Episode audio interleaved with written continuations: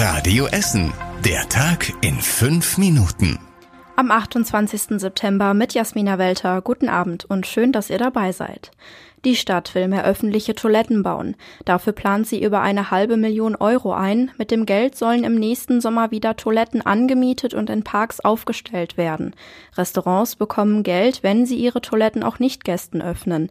Dafür will die Stadt unter anderem in Borbeck, Rüttenscheid, Holsterhausen oder am Baldeneysee werben. Am See sollen aber auch Toiletten an der Landvermannfähre gebaut werden.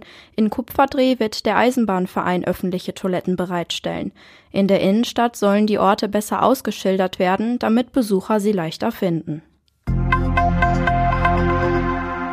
In der Innenstadt soll sich in den nächsten Jahren noch einiges verändern. Unter anderem soll dort öfter sauber gemacht werden. Die Stadt prüft gerade noch die Finanzierung. Die Einbahnstraße am Grillo-Theater soll testweise für einige Monate für Autos gesperrt werden. Der Bernetunnel soll besser beleuchtet werden und es werden außerdem noch Ideen gesammelt für die Umgestaltung des Willy-Brandt-Platzes. Die Stadt betont, dass sich auch in der letzten Zeit schon viel getan hat. Es gibt unter anderem mehr Blumen in der Innenstadt und ein sogenannter Kümmerer achtet da auf die Sauberkeit. Außerdem gibt es mehr Streifen von Polizei und Ordnungsamt, die unterwegs sind.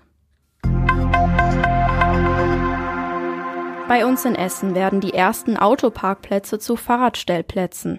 In Holsterhausen und in der Innenstadt fallen insgesamt fünf Parkplätze weg, unter anderem an der Germarkenstraße, der Keplerstraße und der Kastanienallee.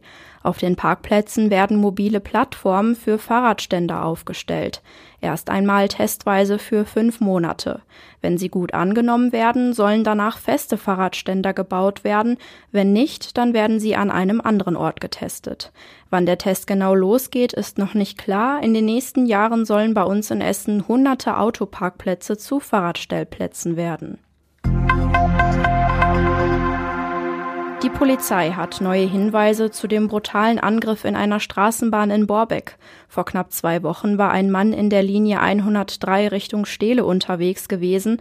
Dort hatte er sich mit zwei Männern gestritten, die ihn dann in der Bahn zusammengeschlagen haben, bis er wehrlos am Boden lag. Die Täter sind am Germaniaplatz ausgestiegen und dann weggerannt.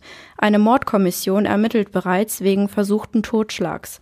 Jetzt hat die Polizei eine Fotofahndung gestartet und sucht weiterhin Zeugen. Fotos und ein Video der mutmaßlichen Täter findet ihr auf radioessen.de. umgestalteten Litfaßsäulen bei uns in Essen kommen bei vielen gut an. Insgesamt zehn Litfaßsäulen bei uns haben in den nächsten Wochen eine neue Aufgabe. Am Pferdemarkt ist die Säule eine Leinwand. Jeder kann dort spontan etwas draufmalen. Finde ich gut. Ja, ist schön. Ja, wenn man das, was man denkt oder fühlt, äh, draufschreiben kann, finde ich gut. Und es ist doch schön, das kann man auch das Stadtbild äh, kreativ verschönern und dadurch ja, kann jeder was einbringen und die Stadt ein bisschen mitdesignen. Gut, da kann man seiner Kreativität freien Lauf lassen. In der Innenstadt kann man an einer Säule bouldern, also hochklettern. Im Südostviertel hängen an einer Säule Blumen und Kräuter. Die Litfaßsäule gibt es in dieser Form noch bis Anfang November. Wo sie stehen und was sie können, steht auf radioessen.de. Und zum Schluss der Blick aufs Wetter.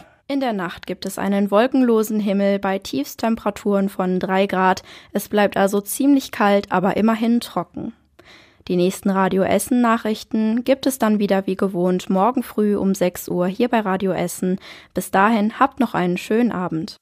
Das war der Tag in fünf Minuten. Diesen und alle weiteren Radio Essen Podcasts findet ihr auf radioessen.de und überall da, wo es Podcasts gibt.